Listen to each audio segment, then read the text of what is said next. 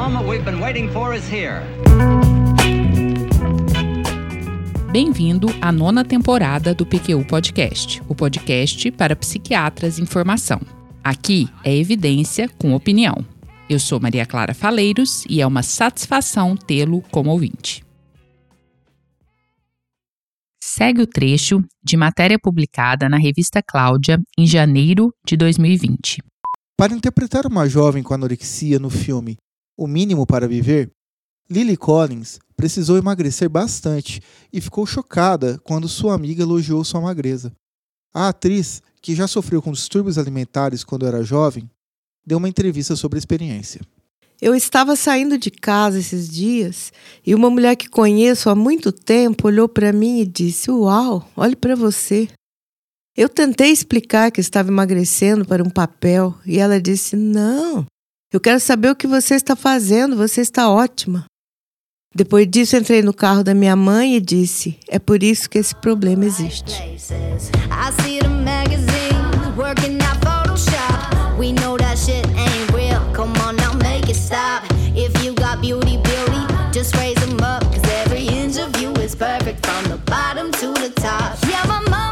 PQ Podcast é uma iniciativa independente, bancada pelo Luiz Alberto e pelo Vinícius, da qual sinto-me honrada em participar. Aqui trazemos para você, psiquiatra em formação, evidências e opiniões que possam ser úteis em sua prática clínica, dirigindo para o trabalho, pedalando, treinando na academia ou arrumando a casa, não importa. Você pode escutar o PQ Podcast onde e quando quiser. Mais uma coisa, estamos cada vez mais perto do episódio 200 do nosso podcast. Convidamos você, ouvinte, a participar dele. Que psiquiatra sou que psiquiatra quero ser? Dilemas, dificuldades, conquistas e sonhos do jovem psiquiatra. Envie uma mensagem para o nosso WhatsApp 11 93236 7146 com uma dúvida, queixa, conquista ou história que queira compartilhar conosco e deixe sua marca nesse episódio comemorativo. Esse episódio do PQ Podcast traz a primeira parte de uma discussão que inauguramos hoje e contará com dois episódios. Neles, vamos discutir a abordagem terapêutica de três transtornos alimentares. A principal fonte utilizada para a elaboração das discussões é o Guideline para Tratamento de Pacientes com Transtornos Alimentares, divulgado pela Associação Americana de Psiquiatria em fevereiro de 2022. O objetivo do guideline, segundo os autores, é o aumento do acesso e da qualidade do cuidado dos pacientes com transtornos alimentares, visando a redução da morbimortalidade. Para sua elaboração, foi realizada uma revisão sistemática da literatura disponível até setembro de 2021. O documento apresenta diretrizes baseadas em evidências para abordagem de pacientes com anorexia nervosa bulimia nervosa e transtorno de compulsão alimentar. Foram revistos tratamentos farmacológicos, psicoterápicos e outros tratamentos em adolescentes e adultos. Porém, algumas ressalvas antes de iniciarmos. A amostra da maior parte dos estudos revisados era composta por mulheres brancas, adolescentes ou adultas jovens, e os dados também são escassos para pacientes com comorbidades clínicas ou psiquiátricas, já que boa parte dos estudos excluía esses pacientes ou não analisava os dados de forma separada. Assim, boa parte das diretrizes tem nível de evidência limitado. Ressalvas feitas, mãos à obra. O guideline será revisto em dois episódios. Nesse aqui, falaremos sobre anorexia nervosa.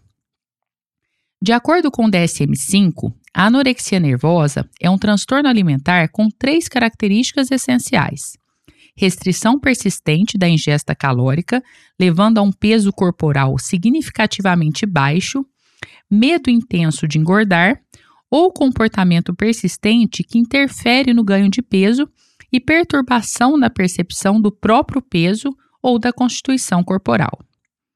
Em crianças e adolescentes, em vez de perda de peso, pode haver insucesso em manter uma trajetória de desenvolvimento normal. Existem dois subtipos de anorexia nervosa: o tipo compulsão alimentar e o tipo restritivo. No primeiro, observam-se episódios recorrentes de compulsão alimentar ou comportamento purgativo, e no tipo restritivo, não. A prevalência da anorexia nervosa na população geral dos Estados Unidos é de aproximadamente 0,8%. O quadro tem início geralmente na adolescência ou idade adulta jovem.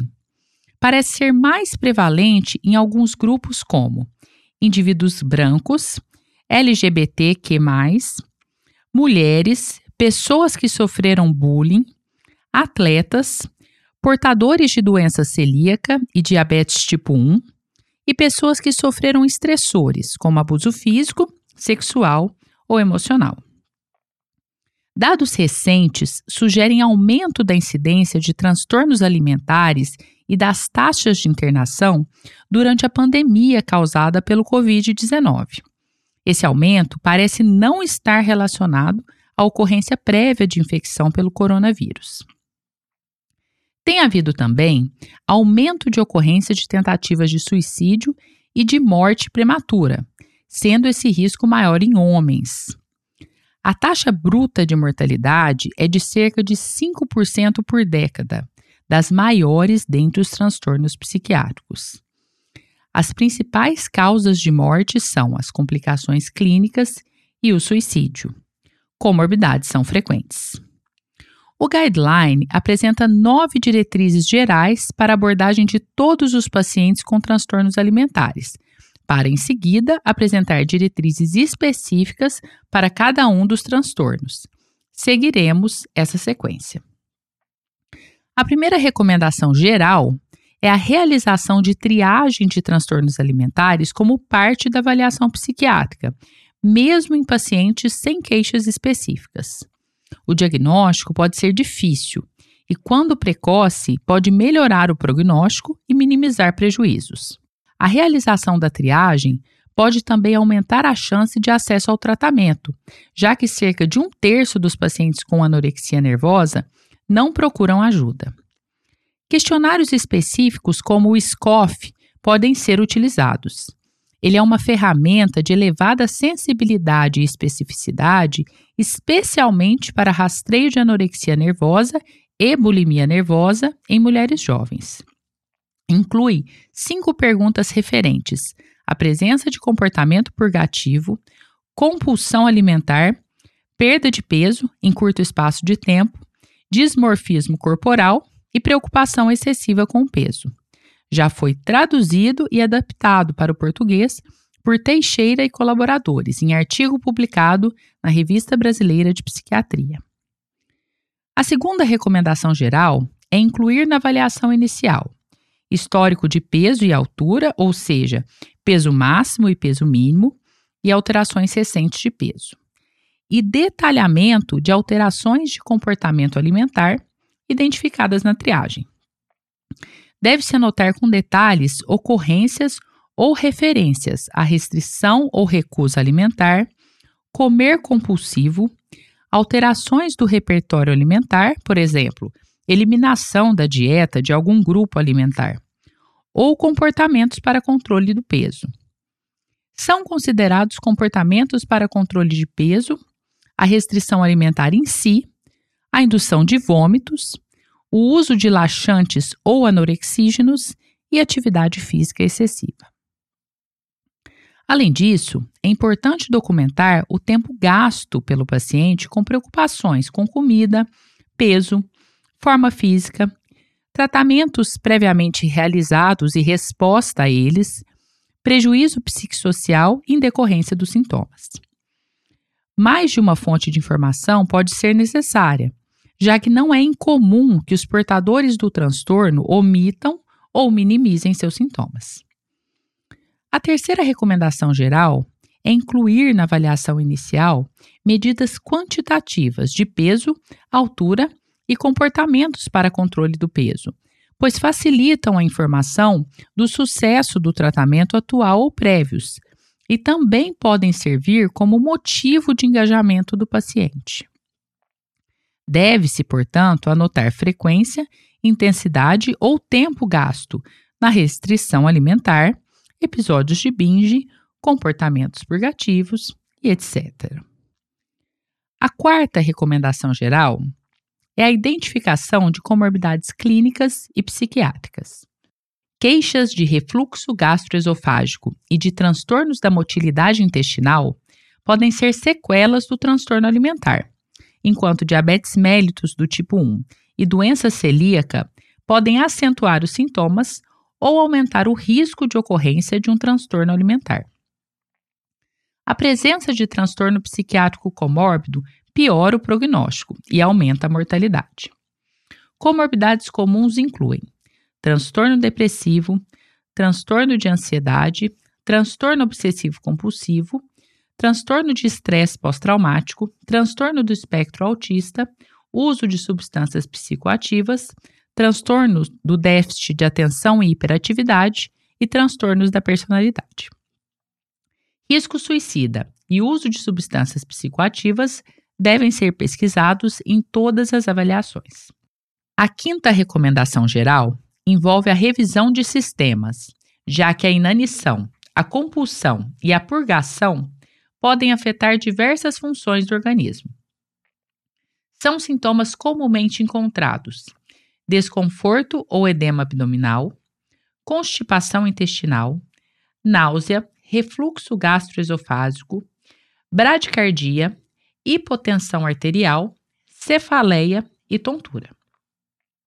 Em casos mais graves, podem acontecer síncope, crises convulsivas, fraturas em decorrência de osteoporose, amenorreia e infertilidade.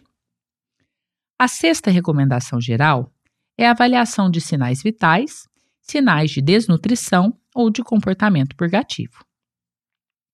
No entanto, exame físico normal não exclui transtorno alimentar. Alterações como frequência cardíaca inferior a 50 batimentos por minuto, pressão arterial sistólica inferior a 90 milímetros de mercúrio e temperatura inferior a 36 graus Celsius são preocupantes podem ser encontradas ao exame físico erosões dentárias e calosidades no dorso da mão, o sinal de Russell, que sugerem indução de vômitos. A sétima recomendação geral é a realização de exames complementares.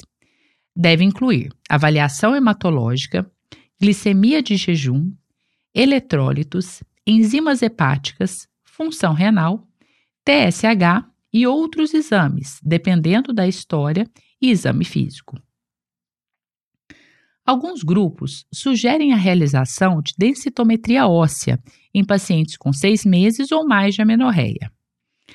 Podem ocorrer também pancitopenia, disfunção hepática, hipoglicemia, distúrbios hidroeletrolíticos e redução da densidade mineral óssea, o que aumenta o risco de fraturas especialmente quando há também a amenorreia prolongada. A oitava recomendação geral é a realização de eletrocardiograma em pacientes com restrição alimentar, comportamentos purgativos frequentes e que estejam em uso de medicação que prolonguem o intervalo QT. Na anorexia nervosa, há aumento do risco de anormalidades cardíacas funcionais e estruturais, como bradicardia, atrofia miocárdica, patologias valvares, anormalidades de condução e morte súbita. A nona e última recomendação geral é a elaboração de planos de tratamento centrado no paciente, que inclua abordagem multidisciplinar, psiquiátrica, psicológica, clínica e nutricional e baseada em evidências. Decisões devem ser compartilhadas com pacientes e familiares sempre que possível. Na maior parte dos casos, o tratamento ambulatorial será a primeira escolha. Porém, se após seis semanas houver piora ou ausência de melhora dos sintomas, uma intensificação no cuidado pode ser necessária. Alguns fatores que podem indicar necessidade de internação são eles: muito baixo peso, perda rápida de peso mesmo com o tratamento, instabilidade clínica, peso que anteriormente levou a complicações clínicas, estressores agudos que piorem o comportamento alimentar do paciente, não adesão ao tratamento, emergências psiquiátricas, como risco suicida, que exijam internação. Não há, porém, um fluxograma que determine de forma definitiva o setting ideal. A internação involuntária pode ser necessária quando o paciente está em risco de vida em decorrência das complicações do transtorno e ou quando está com sua capacidade de decisão comprometida. Dados que compararam desfechos de internação voluntária com involuntária apontam que as taxas de mortalidade após segmento de longo prazo são equivalentes nas duas situações. Esse dado é encorajador, porque pacientes tratados involuntariamente, em geral, são mais graves. Essas foram as nove recomendações gerais. Agora, discutiremos as recomendações específicas ao atendimento e encaminhamento terapêutico de pacientes com anorexia nervosa. Because you know I'm all about that bass, about that bass, no trouble. I'm all about that bass, about that bass, no trouble. I'm all about that bass, about that bass, no trouble. I'm all about that bass, about that bass. A décima recomendação é estabelecer o peso-alvo e, em seguida, as metas individuais para ganho de peso. Entende-se por peso-alvo aquele que se deseja atingir até o final do processo de recuperação nutricional o que pode durar meses. O estabelecimento do peso-alvo faz parte do início do plano de tratamento e deve ser discutido explicitamente com o paciente. No entanto, caso o paciente esteja temeroso e se mostre desconfortável ou pouco colaborativo com tal discussão, o que é muito comum, a conversa pode ser adiada. Em crianças e adolescentes, o peso-alvo pode variar conforme o crescimento. Em adultos, o IMC de 20 pode ser utilizado como meta. Para obtenção do peso-alvo, deve-se estabelecer metas de ingestão calórica e ganho de peso semanal.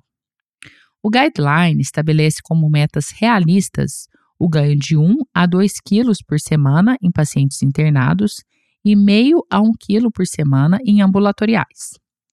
Destacam ainda que, embora a recomendação anterior fosse de prescrição inicial de dietas de no máximo 1.200 calorias diárias, em decorrência do risco de síndrome de realimentação, dados mais recentes evidenciaram que dietas com valor calórico baixo estão associadas a internações mais prolongadas e recuperação pior do peso. Assim, muitos programas têm prescrito inicialmente dietas de 1.500 a 2.000 quilocalorias, já que os dados evidenciam que o risco de complicações com tal prescrição é baixo, desde que o paciente seja cuidadosamente monitorizado, principalmente para distúrbios hidroeletrolíticos. Com o aumento do peso, a ingesta calórica aumenta para até 3.000 a 4.000 quilocalorias por dia. A recuperação mais rápida do peso associa-se a melhor prognóstico. Assim como aponta o guideline, consideramos que essas metas precisam estar muito claras no planejamento do psiquiatra. No entanto, a comunicação com o paciente deve ser balizada pela disposição do paciente em conversar sobre isto. Com muita frequência, todos esses números em quilos e calorias podem, na cabeça do paciente, ter um significado catastrófico e dificultar a adesão ao tratamento. Frequentemente, optamos por dizer ao paciente que o objetivo primário é ajudá-lo a reinstituir comportamentos alimentares saudáveis e que é muito provável que na situação dele um ganho de peso acompanhe esses novos hábitos. Em algumas situações, a passagem de sonda nasogástrica pode ser necessária, mas sua utilização deve ser temporária e restrita a situações de exceção. Nutrição parenteral total não é recomendada, a não ser em situações extremas. Durante o processo de recuperação nutricional, caso o paciente apresente condições clínicas, pode-se prescrever a realização de atividade física, desde que ajustada conforme ingesta calórica, gasto energético, massa óssea e função cardíaca, e não ultrapasse uma hora e meia por semana em casos graves. O foco é a obtenção de bom condicionamento e saúde, e não gasto de calorias. Para aumento da densidade óssea, visando a redução do risco de osteopenia, osteoporose e fraturas, o foco deve ser recuperação do peso, sendo que terapias de reposição hormonal não têm evidências suficientes. Suplementação de vitamina D e cálcio pode ser considerado se a ingesta for insuficiente ou a vitamina D inferior a 30, mas sem evidência de que leve à normalização da densidade óssea. Embora a prescrição de medicações psicotrópicas durante a recuperação nutricional seja prática comum, as evidências dos benefícios são limitadas, sendo que a maior parte dos estudos foi feita em adultos. Para a prescrição dessas medicações, deve-se levar em consideração a idade do paciente, apresentação clínica, presença de comorbidades e preferências do paciente e de seus familiares. Muitos pacientes não querem usar, em especial se a medicação estiver associada ao ganho de peso. Inibidores seletivos da recaptação da serotonina são comumente usados e relativamente bem tolerados, mas dados limitados e empíricos não mostraram vantagem da prescrição deles para a recuperação do peso. No entanto, seu uso deve ser considerado em caso de ocorrência persistente de sintomas depressivos, ansiosos ou obsessivos, o que, como já foi dito, é bastante comum.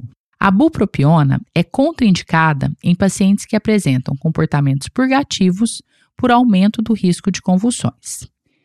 Ainda nesses pacientes, medicações que prolonguem intervalo QT devem ser usadas com cautela, pelo maior risco de arritmias. Medicações como olanzapina podem ser úteis em alguns pacientes para potencializar o ganho de peso, mas seus potenciais eventos adversos devem ser levados em consideração em especial os metabólicos. Nem o uso de benzodiazepínicos, nem a aplicação de eletroconvulsoterapia parecem ter algum benefício em casos de anorexia nervosa, a não ser que haja comorbidades como depressão grave ou catatonia. Terapias hormonais, estradiol, hormônio de crescimento, também não são de grande valia, mas os dados são limitados. Durante o processo de recuperação nutricional, algumas complicações e desafios podem ocorrer, e o guideline traz algumas considerações sobre eles. A primeira é a ocorrência de condições clínicas durante o processo de renutrição. Dessas, a síndrome de realimentação é a complicação mais temida. Nela, vários sintomas podem ocorrer, dentre eles rabdomiólise, anemia hemolítica, crises convulsivas, arritmias cardíacas, insuficiência cardíaca e morte súbita. Hipofosfatemia é um marcador bioquímico da condição, que é rara e pode ser prevenida através do acompanhamento rigoroso. Outras complicações potenciais que devem ser monitorizadas com exame físico e exames complementares incluem hipoglicemia pós-prandial, edema, constipação intestinal e arritmias cardíacas. Durante o processo de renutrição, um segundo desafio é o comportamento ambivalente do paciente com relação ao tratamento, já que as mudanças no corpo podem gerar estresse. No entanto, o insight e a motivação costumam melhorar com o tratamento, assim como pensamentos obsessivos com comida e sintomas cognitivos, como dificuldade de concentração e atenção. Distorções sobre o peso e forma corporal são menos prováveis de melhorar com a recuperação do peso e podem atrasar o resultado do tratamento. Uma vez atingido o peso-alvo, o risco de recaída é maior nos dois primeiros anos após o tratamento. Estudos não mostraram benefício do uso de inibidores seletivos da recaptação da serotonina nessa fase. A duração do tratamento varia, mas deve se manter pelo menos nesse período de maior risco. A décima primeira recomendação é indicação de psicoterapia com foco no transtorno alimentar. É recomendada para pacientes de todas as idades e em todas as etapas do tratamento.